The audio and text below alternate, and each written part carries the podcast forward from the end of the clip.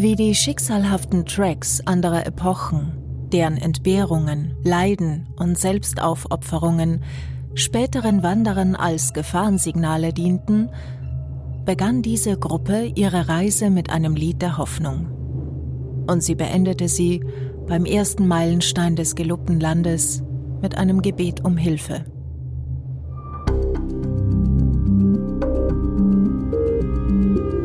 Westwärts.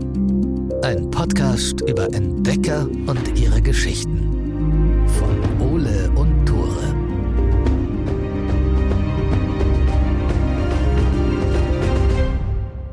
Moin, herzlich willkommen zurück zu Westwärts, der Podcast, dessen Zahl der Chartplatzierung höher ist als die Zahl der Abonnenten auf unserer Instagram-Seite. Und das macht mich traurig und glücklich zugleich. Ich bin Ole. Ich bin Tore und bitte, bitte folgt uns auf Instagram. Wir heißen dort Westwärts Podcast, alles zusammengeschrieben. Wir geben uns richtig Mühe mit Hintergrundinformationen zu den Folgen, Fun Facts, Behind the Scenes. Also wenn ihr Bock auf ein bisschen mehr Content habt, dann tut das doch Westwärts Podcast auf Instagram. Yes, und bevor wir mit der Folge heute anfangen, wird es wieder mal Zeit für zwei Shoutouts. Und zwar einen dicken, dicken Shoutout an die Sparkasse Hildesheim Goslar Peine die gesagt hat, ey Leute, wir finden das Projekt richtig geil, wir unterstützen euch einfach mal finanziell für die ersten sechs Folgen. Dickes, dickes Dankeschön an der Stelle. Und auch ein Shoutout an die Stadtbibliothek Hildesheim, mit der wir für den Podcast sehr eng zusammenarbeiten. Das heißt, wenn ihr hier irgendwo in der Nähe wohnt, sei es Hildesheim, Hannover oder vielleicht noch ein ganz bisschen weiter weg, egal, kommt vorbei, nehmt euch die Bücher mit, leiht sie euch aus, lest die Themen nach. Das sind alles Bücher, die wir für den Podcast benutzt haben. In diesem Podcast sprechen wir über historische Expeditionen, über Entdeckungsreisen in alle Ecken der Welt, aber vor allen Dingen über die Menschen, die an diesen Expeditionen teilgenommen haben. Wir sprechen über die Beweggründe, warum sie überhaupt losgezogen sind und wie sie sich auf diesen Expeditionen gefühlt haben. Und das alles machen wir anhand von Tagebucheinträgen und Briefen, die die Protagonistinnen dieser Expeditionen hinterlassen haben. Heute reden wir über die Donnerparty. Und der Name hat mich auch direkt mal gecatcht, weil bei Party denkt man ja an lustiges Zusammentreffen von vielen Leuten, an ein bisschen Musik, vielleicht ein bisschen Alkohol. Aber das war es eben nicht. Das war nämlich ein Zusammentreffen von Leuten, die das Ziel hatten, Amerika zu durchqueren. Und das hatten im 19. Jahrhundert ziemlich viele Leute. Die Donnerparty ist trotzdem wohl die bekannteste Geschichte von westlichen Siedlern aus dieser Zeit. Das liegt am tragischen Verlauf der Reise. Die Siedler folgen einer Abkürzung und merken dann aber, diese Abkürzung führt durch völlig unerschlossenes Gebiet.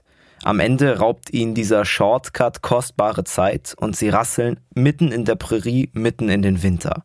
Irgendwann müssen sie anhalten, sie kommen nicht weiter, der Schnee ist einfach zu hoch und als die Nahrung immer knapper wird, beginnen die ersten Siedler ihre toten Kameraden zu essen.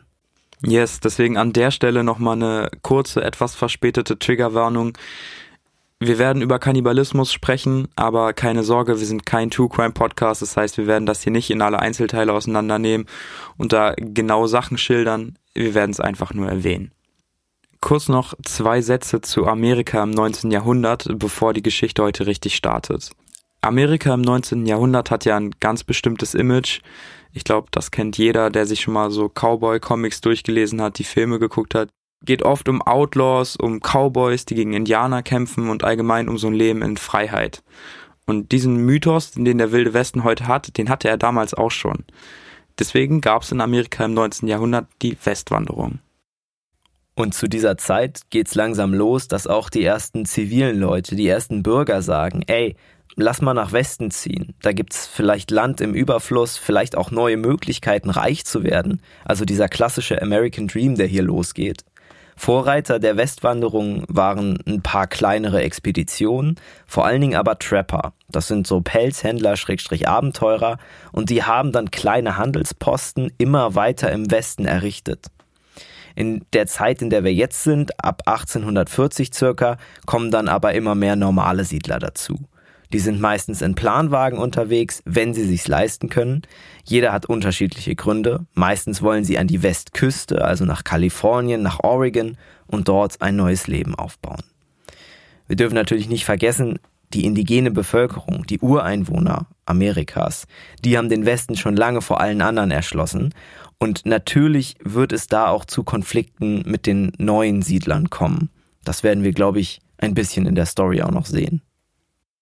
Und die Donnerparty war einfach eine der vielen Zusammenschlüsse von mehreren Familien, die dann ihr altes Leben aufgegeben haben und sich dann mit einem Planwagen und ein paar Ochsen nach Westen aufgemacht haben. Du hattest es ja schon erwähnt, es gab verschiedene Gründe und Motivationen und die waren eigentlich ziemlich, ziemlich unterschiedlich. So, für die meisten war es irgendwie ein Abenteuer und die meisten Siedler mussten überhaupt gar nicht nach Westen ziehen, weil es ihnen im Osten schon gut ging. Und das beschreibt es auch irgendwie ganz gut. Also die hätten alle im Osten bleiben können und hätten dort gut überleben können, aber trotzdem sind sie losgezogen. Es hat halt einfach ausgereicht, wenn man irgendwie ein bisschen Pech im alten Leben hatte oder ein gebrochenes Herz, eine verflossene Liebe. Aber dieser bildliche Ritt Richtung Sonnenuntergang, dieses Gefühl, nochmal von neu anfangen zu können, das hat, glaube ich, die meisten gecatcht. Wenn ich mir jetzt vorstelle, ich bin so ein Typ, der an der Ostküste lebt und ich möchte jetzt an die Westküste, also praktisch einmal quer durchs Land, dann könnte ich doch auch mir ein Schiff nehmen und sozusagen einmal um Südamerika rumschippern und dann wäre ich vielleicht ein bisschen länger unterwegs, aber ich hätte nicht diese ganzen Strapazen. Ach krass, also du willst auf den Meerweg gehen ich weiß gar nicht, ob die Strapazen so ausgeblendet sind, wenn du äh, auf dem Schiff bist. Weil erstmal ist das Schiff ja krass beladen, wenn du alles von zu Hause mitnimmst, dann noch ein paar Ochsen dabei hast. Ist eine Menge, dann Nahrung für die ganze Truppe. Und ich glaube, du hast andere Gefahren, aber ähnlich starke Gefahren, als wie wenn du übers Land gehst. So, du musst ja gucken, dass du die ganze Zeit irgendwie in Küstennähe fährst, damit der Weg nicht zu lange ist. Ich glaube, das ist nicht ganz ungefährlich. Ich weiß auch nicht, wie äh, teuer Schifffahrt damals war. Es war wahrscheinlich teurer, als sich einen Planwagen zusammenzuzimmern und loszuziehen. Und die meisten sind ja auch in Planwagen losgezogen. In der Geschichte der Donnerparty tauchen viele verschiedene Personen auf, die für die Geschichte entweder eine große oder auch manchmal eine nicht so große Bedeutung haben. Wir haben uns einfach der Einfachheit halber auf die wichtigsten Teilnehmer beschränkt, weil insgesamt fast 90 Siedler an dem Track teilgenommen haben. Für unsere Geschichte heute ist die wichtigste Person Eliza Donner. Eliza war ein Kind, als der Track losgezogen ist. Sie war damals erst drei Jahre alt, aber hat viele von ihren Erinnerungen dann später in einem Buch niedergeschrieben. Eliza wurde 1843 in Illinois geboren. Da sie beim Start der Party erst drei war, kann man über ihr Leben bis zum Start der Party ja noch nicht so viel sagen.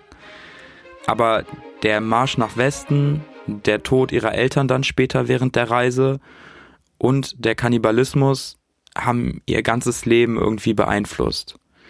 Bis sie 1922 mit 79 gestorben ist, hatte sie ihr ganzes Leben lang mit Panikattacken und Depressionen zu kämpfen. Sie und ihre Familie, bestehend aus Vater George, seiner Frau und zwei weiteren Töchtern, waren die Namensgeber des Tracks. George Donner wurde nach einiger Zeit zum Anführer des Trupps gewählt und hat dann alle leitenden Entscheidungen abgesegnet.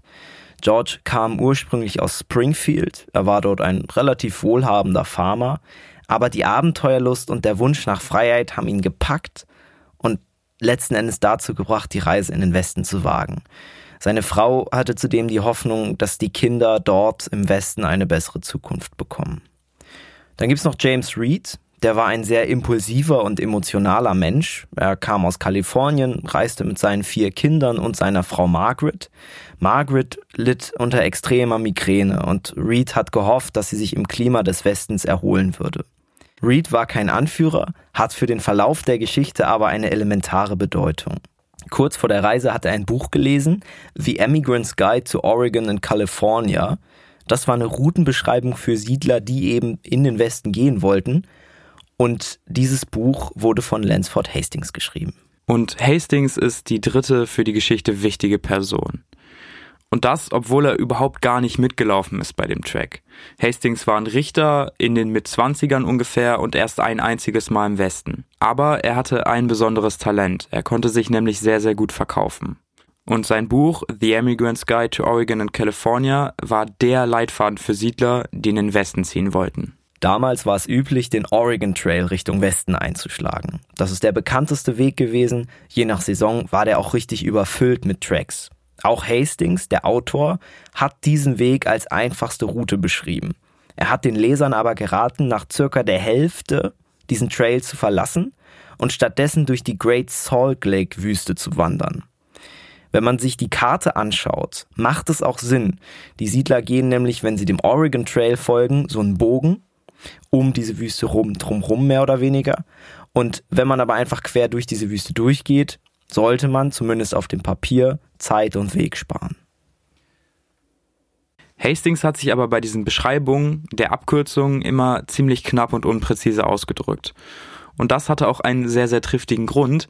Er war nämlich noch nie seine beschriebenen Abkürzungen selber gelaufen. Das heißt, er hatte da noch nie irgendeinen Fuß hingesetzt, aber wollte wissen, wie man am schnellsten nach Westen kommt. Aber er hat es ja auch nicht gesagt in seinem Buch. Er hat nicht gesagt, dass er diese Routen noch nie gegangen ist. Er hat so getan, als ob das eine ganz normale Route ist, die man auf jeden Fall easy gehen kann.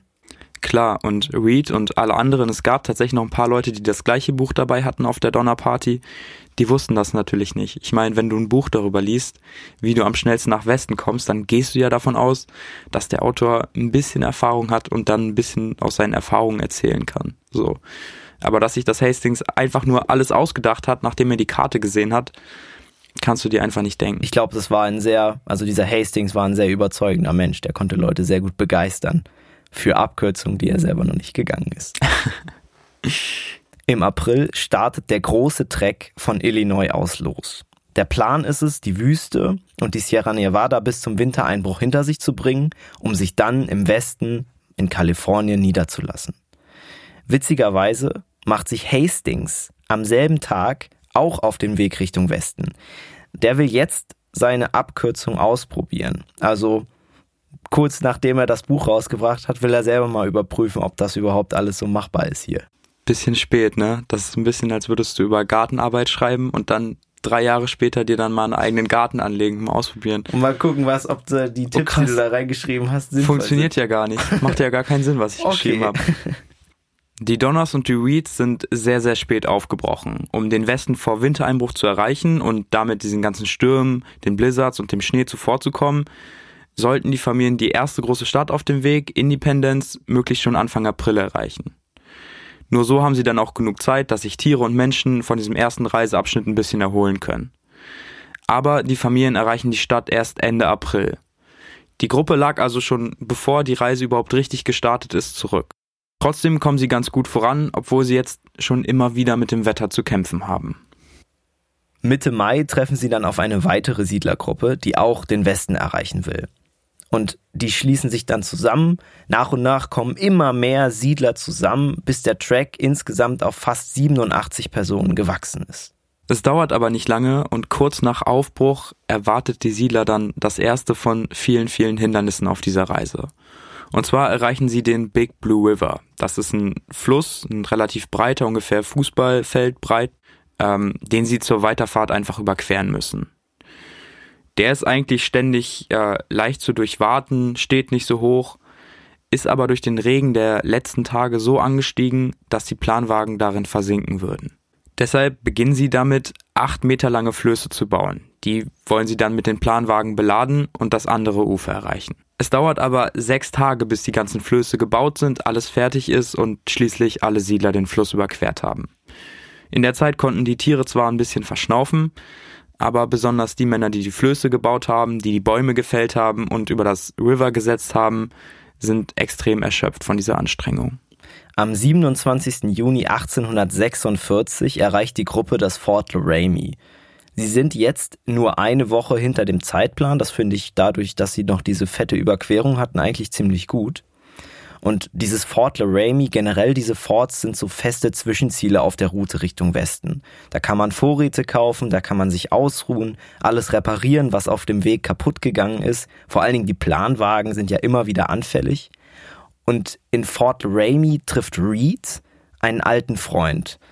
Die haben zusammen schon vor Jahren in einem Krieg gekämpft. Das hat beide natürlich sehr gefreut, dass sie sich da zufällig wieder getroffen haben. Reed ist ja der Mann, der das Buch von diesen Abkürzungen, von dieser Abkürzung von Hastings gelesen hat. Und der alte Freund, den Reed im Fort trifft, der ist ein Stück der Abkürzung zusammen mit Hastings schon mal entlang geritten. Er war zum Beispiel in der Great Salt Lake Wüste. Das ist ja diese Wüste, durch die die Abkürzung hauptsächlich führt.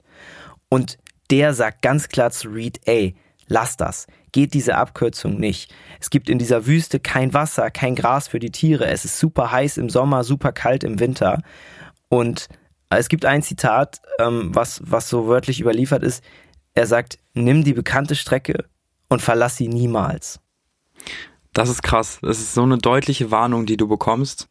Von jemandem, der diese Strecke schon teilweise entlang geritten ist. Also von jemandem, der sich besser auskennt als der Verfasser des Buches zu dem Zeitpunkt. Genau, und nach so einer Nachricht ist ja eigentlich klar, was man macht. Man schlägt nicht die Strecke ein, man äh, nimmt den normalen Oregon Trail. Oder man überlegt sich vielleicht zumindest nochmal, man setzt sich nochmal zusammen, bespricht das Ganze. Mach, wie machen wir das jetzt? Ja klar, durch das Wetter verändern sich ja auch immer wieder die Landschaftsbedingungen und ob eine Wüste dann durchquerbar ist oder nicht, hängt davon einfach immer wieder ab. Aber natürlich ändern die Siedler nicht die Route. Und dafür reicht ein Bote. Dieser Bote ist von Hastings ausgeschickt worden, der Typ, der das Buch mit den Abkürzungen geschrieben hat, und den treffen sie ihm vor. Der Bote sagt, dass sich Hastings mit ihnen im Fort Bridger treffen möchte. Dort will er sie dann zu einer weiteren Abkürzung führen. Und komischerweise schafft es Hastings mit dieser einzigen Botschaft, die Ängste der Siedler komplett zu nehmen. Das heißt, obwohl äh, der Freund von Reed da vorher schlechte Stimmung verbreitet hat, ist die jetzt einfach komplett weggeblasen. Trotzdem kommen die Siedler auch danach nicht schneller voran, die sind nicht besonders motiviert, die können die verlorene Zeit nicht reinholen. Pro Stunde schaffen sie ungefähr drei Kilometer, manchmal ein bisschen mehr, manchmal weniger, aber das ist im Schnitt einfach viel zu wenig. Das ist ja langsamer als Schrittgeschwindigkeit. Viele der Teilnehmer nervt das. Die bleiben dann zurück, schreiben, setzen sich hin, schreiben einen Brief, schlachten ihre Jagdbeute und laufen dann entspannt dem Treck hinterher, haben ihn nach kürzester Zeit wieder eingeholt. Diese Langsamkeit der Tracks liegt vor allen Dingen an den Ochsen. Die meisten Siedler haben sich dafür entschieden, Ochsen statt Pferde mitzunehmen. Das hat zwei Vorteile.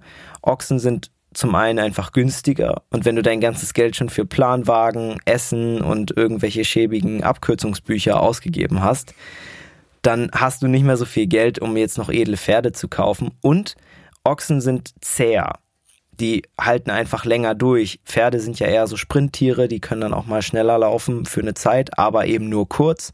Und Ochsen können gemächlich den ganzen Tag nach vorne ziehen. Wenn man mit diesen Ochsen dann drei Kilometer pro Stunde schafft und 3000 Kilometer zurücklegen möchte insgesamt, dann bedeuten das insgesamt 125 Tage, wenn man acht Stunden am Tag jeweils vorankommt. Also eigentlich machbar, würde ich sagen. Es ist machbar, aber was bei der Rechnung einfach nicht mit drin ist, das ist, sind die Berge, das sind die Flüsse, das sind die Wüsten, das sind die ganzen Naturhindernisse, die sie noch vor sich haben. Und da sind auch nicht die Achsenbrüche drin, die kaputten Räder und die ganzen Tage, an denen Krankheit, Wetter und Rast ihnen das Weiterkommen einfach zunichte machen werden. Ich glaube, diese ganzen Unregelmäßigkeiten, die noch auf der Reise auf sie warten könnten, sind den Siedlern aber gar nicht so bewusst. Auch der Winter der ja sozusagen für sie die Deadline ist, dann in Kalifornien zu sein, der ist ihnen auch noch nicht so bewusst. Und ich kann das so ein bisschen fühlen. Es ist ja mittlerweile Hochsommer, wir sind im Juli, es ist sau heiß, 40 Grad. Da denkst du halt nicht daran, dass du in drei, vier Monaten zitternd unterm Planwagen liegen könntest.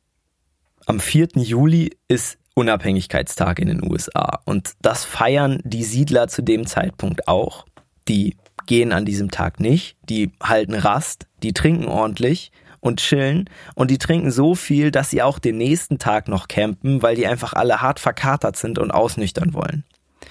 Das heißt, sie haben jetzt zwei Tage lang keinen einzigen Meter gemacht. Das hört sich jetzt aus unserer Perspektive nach krasser Zeitverschwendung an, völlig maniac. Ähm, aber wie gesagt, für die ist der Winter einfach noch super weit weg und zweiter Vorteil oder zweiter Grund, warum sie sich einfach noch nicht so beeilen, ist, dass viele Tracks, die auch nach Kalifornien wollen, bei denen in der Nähe sind. Die sind ähnlich weit weg und das gibt, glaube ich, der Donnerparty so eine gewisse Herdensicherheit. Das ist wie beim Laufen in der Schule, wenn du schon im hinteren Drittel warst und schon wusstest so, ja gut, ich bin jetzt hier nicht der Schnellste, aber es sind halt auch noch fünf Leute hinter mir. So, das heißt, so schlimm kann es ja gar nicht sein. Ja, oder wenn du irgendwas in der Schule, wenn du Scheiße gebaut hast und du machst es nicht allein, sondern es sind fünf Leute mit dabei, dann fühlt sich das einfach ganz anders an, so. Und ich glaube, so ging es der Donnerparty auch ein bisschen. Zudem war der erste Streckenabschnitt ja auch viel leichter. Menschen und Tiere sind natürlich noch fit, weil es erst die erste Hälfte ist. Und äh, so krasse Hindernisse in der Natur wie Big Blue River sind einfach selten. Aber ich glaube, was vor den Siedlern liegt, das wird ihnen so langsam bewusst. Und zwar genau in dem Moment, wo sich die 3000 Meter hohen Berge vor ihm im Westen auftürmen. Die Männer jagen jetzt immer öfter, besonders die Büffelherden haben es ihnen angetan, weil die aus dem Osten keine Büffel kennen. Und als einer der Männer dann eine Herde reitet und einen Büffel tötet, feiern ihn alle als Helden. Und das macht Reed tatsächlich ziemlich sauer und eifersüchtig. Also und dieser Reed, dieser Abkürzungsbuchmensch. Genau, wir nennen jetzt die ganze Zeit Abkürzungsdude wahrscheinlich. Na, eigentlich ist Hastings der Abkürzungsdude. Reed ist ja der, der drauf reinfällt. Oder so, genau. Ihr wisst auf jeden Fall Bescheid. Reed wurde eifersüchtig und dann ist er selber eine Büffelherde geritten und hat drei der Büffel getötet. Und das ist irgendwie ganz funny, weil in sein Tagebuch schreibt er dann, dass er in diese Herde geritten ist und äh, diese Herde 397 Büffel groß war. Aha. Das ist natürlich ein bisschen unwahrscheinlich, dass du da so, wenn so eine Büffelherde auf dich zuläuft, dass du die dann erstmal genau entspannt weißt, auszählen kannst. Ja, So. Aha, es sind 397. Fand ich ganz lustig, deswegen habe ich das mit reingenommen. ich finde, es sagt einiges über seinen Charakter aus. Dieses so ein bisschen beleidigte Leberwurst, weil jetzt einer gefeiert wird, weil er einen Büffel gejagt hat und dann selber nochmal loszuziehen und das irgendwie zu übertreffen. Voll. Ich finde aber Reed ist tatsächlich einer der interessantesten Charakter der Geschichte. Reed ist ein ziemlich emotionaler Mensch und ich fand ihn am Anfang ein bisschen unsympathisch. Besonders was jetzt bald noch kommen wird. Aber im Laufe der Geschichte hat er sich extrem, extrem entwickelt und zum Ende hin fand ich den richtig sympathisch, als ich das gelesen habe. Also wirklich krass. Und wer drei Büffel alleine erlegen kann, hat vielleicht auch einen großen Nutzen, ist vielleicht auch ein tragendes Mitglied für die ganze Reise. Am 19. Juli steht der Trek dann vor einer Weggabelung. Sie müssen sich jetzt zwischen der nördlichen Route, also dem klassischen Oregon Trail, und der Abkürzung von Hastings entscheiden. Und dabei sind sich immer noch welche uneins. Und am Ende entscheiden sie sich, dass sie den Track aufsplitten. Die nördliche Route, wie gesagt, der Oregon Trail ist der sichere Weg. Viele Siedler haben die bereits genommen und die Mehrheit des Tracks entscheidet sich auch für diesen Weg. Einige Familien aber folgen dann der Abkürzung, die Hastings vorgeschlagen hat. Darunter eben auch die Familien Reed und Donner.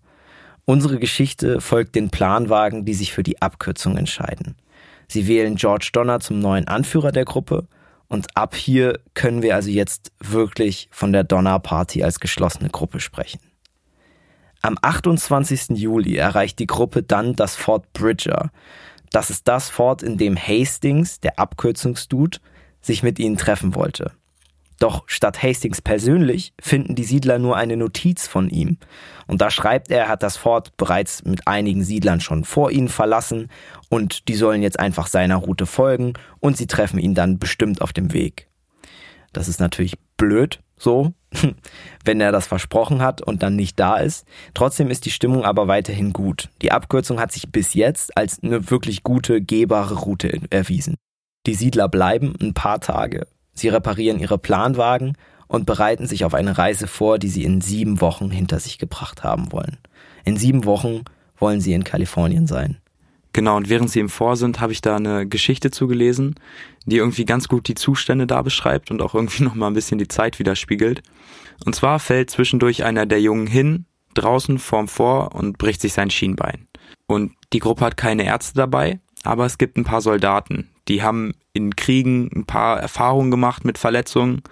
Einer schaut sich die Stelle dann auch an und entscheidet, das Bein amputieren zu wollen. Er geht also ins Vor und kommt da mit so einem ultralangen Messer wieder. Und das ist tatsächlich eine schwierige Entscheidung damals. Im schlimmsten Fall, wenn das Bein nicht amputiert wird, dann bekommt das Gewebe irgendwann keine Blutversorgung mehr und es setzt Fäulnis ein und diese Fäulnis verbreitet sich dann einfach über den ganzen Körper. Das heißt, du stirbst dann am Ende einfach nur an einem gebrochenen Schienbein. Wenn du Pech hast. Wenn du Pech hast. Der Junge hat nicht so Bock darauf, dass ihm dieser Soldat das Bein amputiert. Ich Achso, sie haben ihm dann noch die Wahl gelassen, ob er es machen möchte oder nicht. Genau, die Eltern haben gesagt, er kann es sich aussuchen und ich glaube, jeder Junge hätte sich dafür entschieden, dass ihm nicht das Bein abgeschnitten wird. Und ist ganz lustig, er hat überlebt und er ist 57 Jahre alt geworden. Das ist nicht krass alt, aber für die Zeit ist nochmal ein ganz gutes Alter auf jeden Fall. Aber nicht alle überleben so lange. Und jetzt stirbt auf der Reise der erste Teilnehmer, der Onkel von Eliza. Und sie schreibt dazu, Der erste Tote war Onkel Jacob. Er war älter als mein Vater und seit Jahren in einem miserablen Gesundheitszustand, noch bevor wir Illinois verlassen hatten. Kaum hatte sich der Schnee wieder gelegt, verebbte sein Leben in einer glücklichen Art und Weise. Er stellte sich vor, wieder ein Junge im Haus seines Vaters zu sein und dachte, seine Mutter hätte Feuer gemacht und ihm das Essen vorgesetzt, das er am liebsten mochte. Sein Tod fühlte sich an, als sehe man einem müden Kind beim Einschlafen zu. Am 31. Juli verlassen sie Fort Bridger. Es haben sich jetzt wieder kleine Gruppen der Donnerparty angeschlossen. Es sind jetzt insgesamt 20 Planwagen, die immer noch sehr gemächlich in der Mittagssonne über die Ebene tuckeln. Doch die Weiterreise wird jetzt schwieriger als gedacht.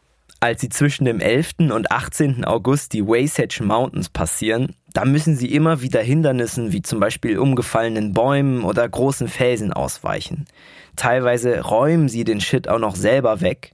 Und in dieser einen Woche schafft die Gruppe gerade mal zwölf Kilometer, also weniger als zwei pro Tag. Das schlägt auf die Stimmung. Hier geht's jetzt zum ersten Mal los, dass Hastings, also der Abkürzungsbeschreibetyp, offen für ihr Unglück verantwortlich gemacht wird. Der hat sich ja auch noch immer nicht gezeigt. Er wollte sie ja schon zweimal treffen und hat sie immer wieder vertagt. Und die Zeit wird immer knapper. Am 30. August erreicht der Track die Great Salt Lake Wüste. Reeds Kumpel, dieser Kriegskumpane, hat sie ja vor dieser Wüste gewarnt. Laut Hastings kommt man da in zwei Tagen durch, aber das stimmt nicht. Zumindest nicht für die Donnerparty.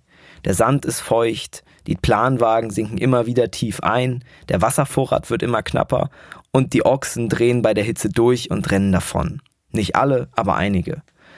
Irgendwann schaffen sie es dann doch aus dieser elenden Wüste, aber es gibt herbe Verluste. Es sind insgesamt 32 Ochsen davongelaufen und vier Planwagen sind irreparabel liegen geblieben. Die Gruppe hat jetzt einen Blick auf die schneebedeckten Berge im Westen. Mit dem Wissen, dass ein Großteil des Proviantes während dieser anstrengenden Wüstenreise einfach schon verbraucht ist, schicken sie dann zwei Männer vor. Die sollen zum Sutters Fort gehen und dort so viel Nahrung und Wasser mitnehmen, wie es geht. Zwischen dem 10. und 25. September folgt die Donnerparty dann einem Trail Richtung Nevada. Und sie erreichen den Humboldt River am 26. September. Und während sie so am Wasser entlang wandern, fällt die Laune unter den Siedlern aber immer, immer weiter. Am 5. Oktober kommt ein Planwagen immer langsamer voran. Einer der Männer auf dem Planwagen fängt an, den ziehenden Ochsen immer heftiger zu peitschen. James Reed fordert den Mann auf, stehen zu bleiben. Der will aber nicht stehen bleiben und peitscht weiter auf den Ochsen ein. Reed greift zu seinem Messer und sticht den Mann in den Bauch, so lange, bis er stirbt. Das ist natürlich ein krasses Verbrechen. Reed hat hier gerade mehr oder weniger einen Mord begangen. Und die Donnerparty will Reed für sein Vergehen bestrafen. Es gibt einen ähm, Typen in der Gruppe, das ist ein preußischer Migrant, Luis Käseberg heißt er. Der will Reed sogar hängen sehen. Doch die Gruppe entscheidet sich dafür, Reed nur von der weiteren Reise auszuschließen. Er wird also verbannt und muss von jetzt an allein weiterreiten. Käseberg war der deutsch-preußische Vertreter auf der Donnerparty. Er hatte eine zehn Jahre jüngere Freundin, aber die beleidigt er gerne mal und nachts schlug er sie. Also richtiger Idiot und leider hat er Deutschland vertreten bei der Reise. Ich glaube, dass Reed ihn auch vorher schon mal zur Seite genommen hat und gesagt hat, ey, geh mal ein bisschen vorsichtiger mit deiner Frau um, das geht so nicht. Ach krass. Ja, es haben auf jeden Fall ganz viele erzählt, dass er das gemacht hat. Also er hat es auch nicht im Stillen gemacht, sondern sehr, sehr offensiv. Die Weiterreise wird dann dadurch erschwert, dass immer mehr von den Zugtieren einfach die komplette Belastungsgrenze erreicht haben. Jeder, der jetzt irgendwie noch laufen kann, läuft neben dem Planwagen her, damit die Tiere einfach nicht mehr so viel tragen und ziehen müssen. Und wie soll das anders kommen? Käseberg will auch, dass sein Begleiter läuft. Käseberg fährt natürlich weiter auf dem Planwagen mit und er schmeißt einen alten Mann, einen belgischen Migranten aus dem Planwagen. Doch dieser belgische Migrant hat geschwollene Füße, das heißt, er kann nicht laufen. So klopft er dann an die Türen der anderen Planwagen, aber keiner hat Bock, ihn mitzunehmen. Die Gruppe zieht dann einfach weiter Und dieser belgische Migrant wird zurückgelassen, unfähig zu laufen und verendet dann an Ort und Stelle. Also man sieht, jetzt ist so ein bisschen diese Freude, dieser Optimismus gewichen. Die würden jetzt nicht mehr zwei Tage anhalten, um den Unabhängigkeitstag zu feiern. Und sie lassen jetzt schon Leute bewusst zurück. Also es ist ja im Prinzip Mord, wenn du weißt, dass jemand nicht mehr laufen kann und ihm dann verwehrst, im Planwagen mitzufahren. Es ist auf jeden Fall Mord, aber ich finde es krass, dass es nicht so eine Einzelentscheidung ist, sondern dass sich die ganze Gruppe ja, wenn auch ein bisschen passiv, aber dafür entschieden hat, dass äh, dieser belgische Migrant da verendet. So, und dass es jedem irgendwie egal ist, weil es jetzt um das eigene Interesse geht. Vielleicht schlägt jetzt das Karma zurück dafür, dass der Track den Belgier zurückgelassen hat. Denn am 12. Oktober treffen sie auf Ureinwohner. Und wir haben ja am Anfang schon gesagt, es kommt zu dieser Zeit immer häufiger zu Konflikten zwischen Siedlern und Ureinwohnern. Ist ja auch klar, die Siedler pushen immer weiter nach Westen, jagen den Ureinwohnern die Büffel weg, benehmen sich nicht gerade freundlich. Und die Ureinwohner greifen den Track an, schießen mit ihren Giftpfeilen, aber nur auf die Ochsen. 21 Ochsen sterben. Es wird Herbst, die Tage werden kürzer und langsam fängt es an, kühl zu werden. Teilweise fällt sogar schon Schnee. Am 16. Oktober erreicht der Track die Sierra Nevada. Das ist ein Hochgebirge in den Rocky Mountains und das ist jetzt der letzte große Abschnitt der Reise. Zur gleichen Zeit trifft einer der Leute ein, die vorausgeschickt wurden, wir erinnern uns, zu Fort Sutter, um Lebensmittel und Vorräte zu besorgen. Und der hat jetzt was dabei, vor allen Dingen Lebensmittel, aber auch zwei indianische Guides als Unterstützung. Sein Kumpel ist in Fort Sutter geblieben. Die Party steht dann vor diesem anstrengenden Marsch äh, über den Gipfel der Sierra Nevada. Und bevor sie diesen Marsch wagen wollen, entscheiden sie sich noch fünf Tage Rast zu machen. Währenddessen ist der verbannte James Reed im Fort Sutter eingetroffen. Er trifft da den kranken Kameraden, von dem du gerade gesprochen hast, von dem Lebensmittelholer und äh, beschließt mit ihm zusammen zurück zur Gruppe zu reiten. Der Schneefall wird derweil immer heftiger. Bei der Weiterfahrt nach der Rast bricht dann die Achse des Planwagens von George Donner. Und hier beginnt die Donner-Party sich aufzuspalten. 22 Leute bleiben bei dem Achsenbruch und George Donner zurück und versuchen den Wagen zu reparieren. Der Rest der Party setzt die Reise fort äh, zu einem Ort, der heute Donners Lake heißt. Dass der See einmal so heißen würde, wussten die Leute da natürlich noch nicht. Doch weiter als hier kommt auch dieser zweite Teil der Donnerparty nicht. Der Schnee liegt anderthalb Meter hoch mittlerweile. Es ist unmöglich für Planwagen und Ochsen weiterzukommen. Die Gruppe muss hier ausharren in der Hoffnung, dass der Schnee bald schmilzt. Sie finden einen kleinen Unterschlupf, bauen noch zwei weitere, sind insgesamt 59 Leute. Auch die 22, die George Donner geholfen haben, kommen jetzt an ihrem Punkt nicht mehr weiter. Der Schnee liegt hier ebenso tief wie am Donner Lake. Mit Zelten errichten sie ein Lager. Bei uns hat der November mit vier Tagen und Nächten ständigen Schneins sein Ende gefunden. Der Dezember brachte in den ersten neun Tagen stürmische Winde und wieder Regen und Eis. Die Stürme machen jedes Feuer zunichte, frieren jeden Tropfen Wasser und nehmen uns jedes Licht am Himmel. Schreibt Eliza Donner später über ihre Lage.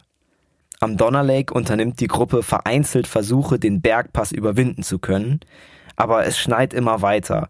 Mittlerweile ist der Schnee jetzt sogar sechs Meter tief geworden und jegliches Vorankommen ist absolut aussichtslos. Reed und McCutcheon, McCutcheon ist dieser erkrankte Vorratsbesorger, haben dieselben Probleme. Sie kommen ja jetzt von der anderen Seite, sie wollen von der anderen Seite über die Sierra Nevada und sie können die Gruppe in den Schneesturm einfach nicht erreichen. Sie reiten dann zum Fort zurück, in der Hoffnung, bei besserem Wetter mit mehr Männern loszuziehen und die Gruppe zu erreichen. Reed weiß nicht, dass die Party fast alle Ochsen durch diesen Indianerangriff und durch die Wüste verloren hat. Er glaubt deswegen, es gäbe noch genug Vorräte, sie haben noch Zeit auszuharren, aber dem ist nicht so. Am 29. November töten die Siedler den letzten lebenden Ochsen. Das ist krass, weil jetzt auch die Hoffnung auf eine vernünftige Weiterreise vollständig erloschen ist. Einfach fast jede Nacht schneit es ein Meter Neuschnee und der alte Schnee schmilzt einfach nicht. Und die Maultiere, die die Gruppe dabei hatte, die haben sich größtenteils in den Schneestürmen verlaufen und sind dort irgendwo verendet. Doch die Leute finden einfach die toten Körper im Schnee nicht mehr wieder. Eliza schreibt dazu Tage vergingen. Im Lager gab es nichts, außer die unappetitliche Rinderhaut. Der Hunger verlangte nach mehr. Zwei Männer machten sich auf die Suche nach den Spuren unseres vergrabenen Viehs. Sie drückten ihre Handstangen tief und tiefer in den Schnee, aber ihre Bemühungen waren vergeblich.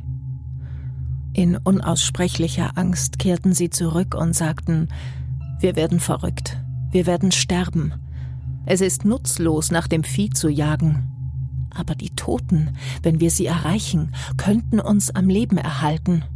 Nein, sagten Mutter und Vater. Nein. Ein Teil einer Haut ist noch übrig. Wenn es weg ist, werden wir zugrunde gehen, wenn das die Alternative ist. Oh, es ist, also ich stelle mir das so unheimlich und krass vor, wenn du weißt, hier irgendwo liegen Tiere, hier irgendwo liegen Körper von Tieren, die wir jetzt essen können, die wir jetzt brauchen aber wir finden die nicht. Wir finden die nicht mehr wieder. Jeder kennt das Gefühl, wenn man in seine Hosentasche greift und da ist nicht das Portemonnaie oder nicht der Schlüssel. Ja, ich glaube, das ist halt nochmal eine etwas verzweifeltere Situation. Ja, und das ne? dann einfach mal unendlich und dann hat man, glaube ich, so ungefähr das Gefühl, was die haben. Du findest den Shit nicht wieder. Und du weißt, mit jedem Stocher, den ich im Schnee ins Leere stochere, ist die Chance, dass ich hier jetzt verhungere, größer. Ja, vor allen Dingen, wie wahrscheinlich ist es, mit so einem Mini-Stab im Schnee ein Tier wieder zu finden, was durchaus ein paar Kilometer gelaufen sein kann, bevor es erschöpft zusammengefallen ist. Und was hier Eliza auch das erste Mal anspricht, ist eben Kannibalismus. Er wird noch nicht ausgeübt, aber der eine Dude schlägt ja auch vor, dass äh, die Toten gegessen werden können, wenn sie erreicht werden. Das heißt, hier ist dann irgendwie so ein kippender Punkt, wo das erste Mal darüber gesprochen wird. Auch wenn Mutter und Vater Donner das momentan noch untersagen. Uns ist irgendwie ziemlich, ziemlich schwer gefallen, äh, dem gerecht zu werden, wie es den Menschen ging und da dann ein Skript zu schreiben und das irgendwie so einzufangen, wie es damals genau war. Und deswegen haben wir uns entschieden, hier ein paar Zitate hinzupacken, ein paar Zitate von Eliza aufzuschreiben und äh, wiederzugeben weil es irgendwie extrem schwierig ist, sich in die Lage reinzuversetzen und auch extrem schwierig ist, irgendwie genau beschreiben zu können, wie es den Menschen ging, weil das war offensichtlich unglaublich, unglaublich dreckig. Eliza erinnert sich auf jeden Fall ziemlich gut an die Zeit, über die wir jetzt sprechen. Und ich glaube, diese Zeit hat sie dann auch ihr Leben lang noch begleitet. Wir haben kleine Fleischstücke gekocht, bis sie die Konsistenz von Kleber hatten. Kein Hunger dieser Welt macht diese ungesalzene, klebrige Substanz essbar. Marklose Knochen, die wir vorher schon gekocht und abgekratzt haben, haben wir verbrannt und gegessen. Sogar Rinde und Kieferzweige haben wir gekaut, in der vergeblichen Hoffnung, das Hungergefühl zu besänftigen. Am 15. Dezember stirbt am Donner Lake der erste Siedler an Unterernährung. Die Gruppe weiß, dass jetzt was getan werden muss, sonst werden sie hier alle sterben. Fünf Männer, neun Frauen und ein Kind werden losgeschickt, um die 160 Kilometer zum Satters Fort zurückzulaufen. Dort sollen sie neue Vorräte beschaffen. Das ist ein wahnwitziger Plan.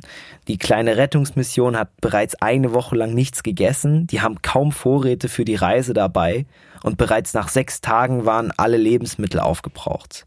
Die nächsten drei Tage lang schleppen sie sich ohne irgendwas zu essen durch die Kälte und durch die Stürme.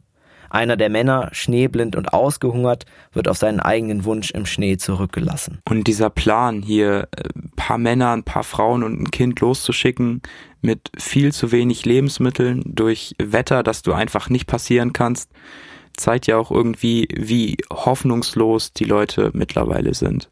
Auch ein Kind loszuschicken. Was hat denn ein Kind da zu suchen in so einem Rettungstrupp? Aber die Gruppe kommt wieder nicht weit. Ein Blizzard zwingt sie dann Halt zu machen und der Wind ist so stark, dass sie es kaum schaffen, ein kleines Feuer zu machen. Dabei sterben weitere vier Teilnehmer. Aus purer Verzweiflung entscheiden sich die Verbliebenen dann, die Toten zu essen. Das heißt, hier kommt es das erste Mal zu Kannibalismus. Als sie die Westseite der Berge dann schließlich erreichen, sind sie nur noch zu siebt. Acht sind auf dem Weg gestorben und davon wurden sieben nach ihrem Tod von den anderen gegessen. Sie erreichen dann das Vor und es werden sofort Hilfetrupps Richtung Donner Lake losgeschickt. Einer davon sogar dann unter der Führung von James Reed. Am 19. Februar, 14 Tage nach Aufbruch, erreicht der erste Trupp den Donner Lake. Das Camp sieht erstmal verlassen aus, bis sich dann vereinzelte Frauen nach draußen begeben. Und von den 50 Menschen, die dort waren, sind weitere zwölf gestorben. Und der Rest zeigt Anzeichen dafür, verrückt geworden zu sein. Einer der Männer hat später auch berichtet, dass es so ein bisschen war, wie in eine Geisterstadt zu kommen und sich dann langsam blasse Gesichter, ausgedörrte Körper und so um die Ecken geschoben haben und ihn dann angeguckt haben und gefragt haben, ob er ein Engel ist. Also wirklich krass. Eliza hat in ihrem Buch auch noch was dazu geschrieben und ich finde, das spiegelt die Veränderung, die da passiert ist mit den Leuten, einfach ganz gut wider. Einmal führte mich meine Mutter zu einem Loch, aus dem ich Rauch aufsteigen sah. Sie sagte mir, dass dort das Zelt von Tante Betsy und meinen kleinen Cousinen wäre. Ich bückte mich und schaute in die schwarze Tiefe. Dann rief ich meine Cousinen zu mir, weil ich Angst hatte, zu ihnen in die Dunkelheit zu gehen. Ich hatte sie seit dem Tag unseres Lagers nicht mehr gesehen. Damals waren sie pummelig und trugen in kleinen Blecheimern Wasser vom Bach zu ihrem Zelt. Als ich sie wiedersah, erkannte ich sie kaum wieder. Sie hatten sich vollständig verändert.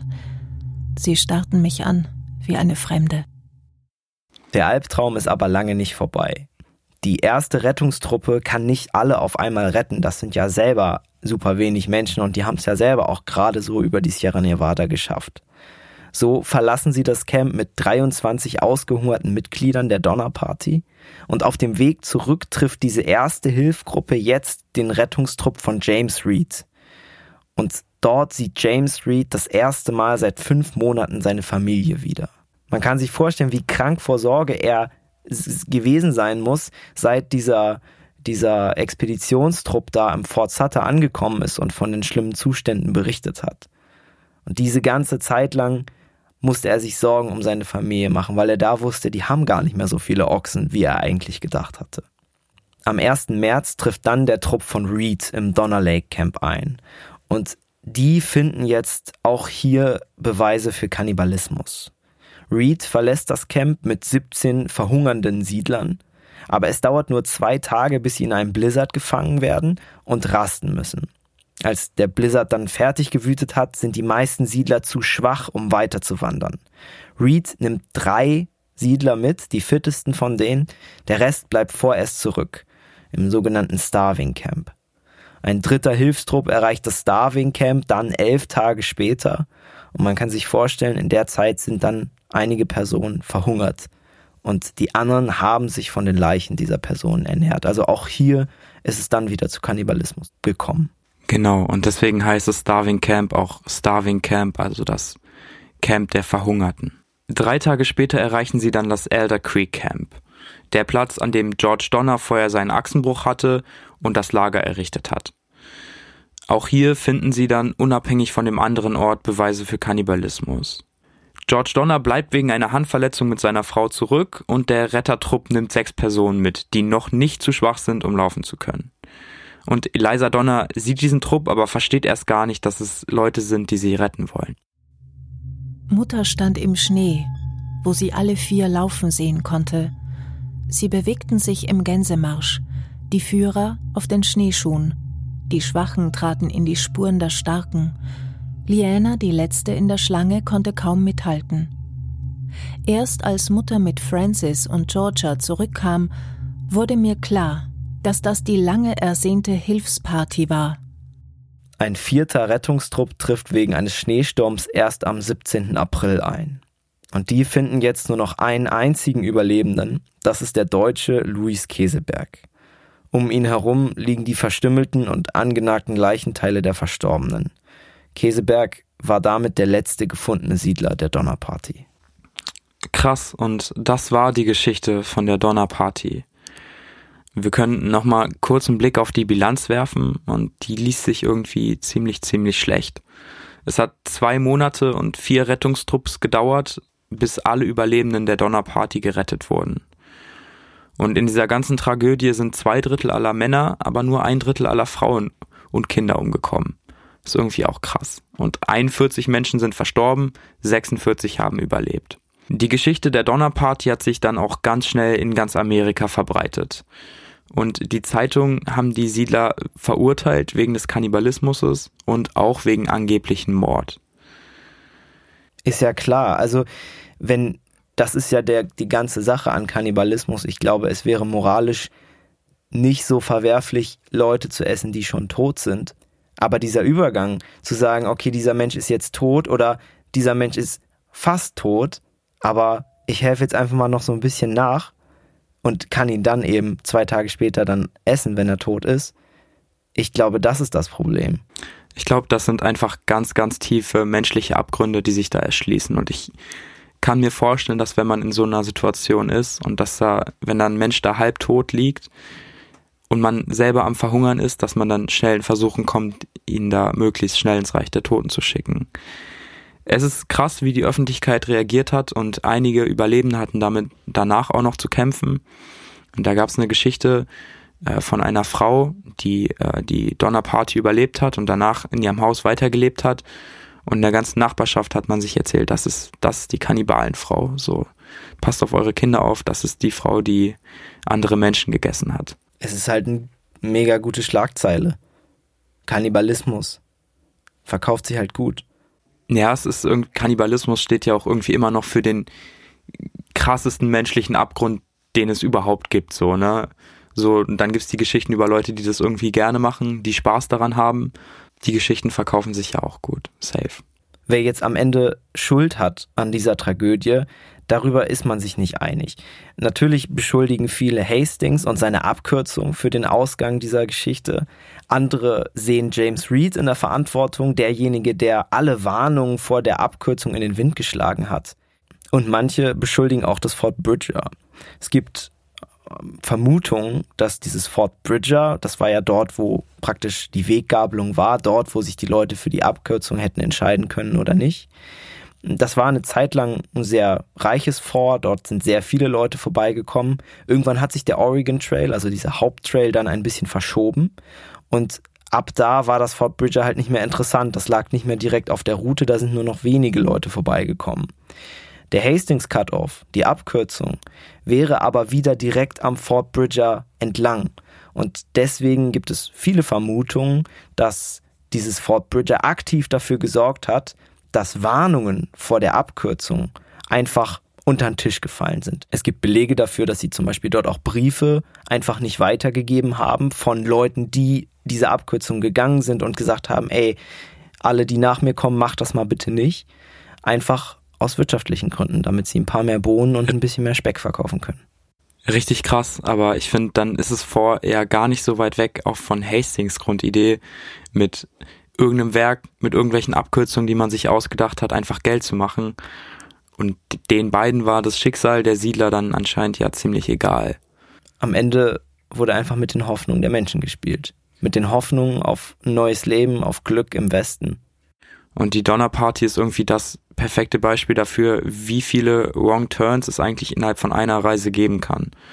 Und davon hat die Donnerparty irgendwie alle mitgenommen. Und deswegen ist sie auch so geendet, wie sie geendet ist. Und zum Schluss habe ich noch ein Zitat rausgesucht. Das war das einzig Positive, was ich gelesen habe von Eliza Donner. Aber es zeigt irgendwie ihre kindliche Unbeschwertheit damals noch. Und es ist irgendwie, ich fand es einfach metaphorisch. Dieses Zitat spielt mitten in der Zeit, in der sie hungern, in der sie im Schnee feststecken. Und trotzdem zieht Eliza dort etwas Positives raus. Nur eine fröhliche Erinnerung ist mir im Kopf geblieben. Es muss nach dem ersten Sturm gewesen sein, denn der Schneewall vor der Hüttentür war hoch genug, einen kleinen Sonnenstrahl zu verdecken, der einen hellen Fleck auf dem Boden warf. Ich setzte mich darunter fuhr mit meiner Hand in seinem Glanz auf und ab und stellte fest, dass ich seinen Strahl in zwei Teile brechen konnte. Schließlich packte ich ein Stück davon in meine Schürze und rannte zu meiner Mutter. Das war's von uns. Wenn ihr Lust habt auf Hintergrundstories, auf Bilder, auf Making-ofs, dann folgt uns auf Instagram, Westwärts Podcast, alles zusammengeschrieben. Wir freuen uns auf jeden Fall über weitere FollowerInnen von Follower. Folgende. Folgende. Auf weitere Folgende. Yes, an der Stelle nochmal Shoutout an die Stadtbibliothek Hildesheim, an die Sparkasse Hildesheim-Goslar-Peine. Vielen Dank für eure Unterstützung. Und dann hören wir uns nächste Woche wieder. Bis dahin. Das war Westwärts, ein Podcast über Entdecker und ihre Geschichten. Von Ole und Tore. Gesprochen von Daniela Wagner.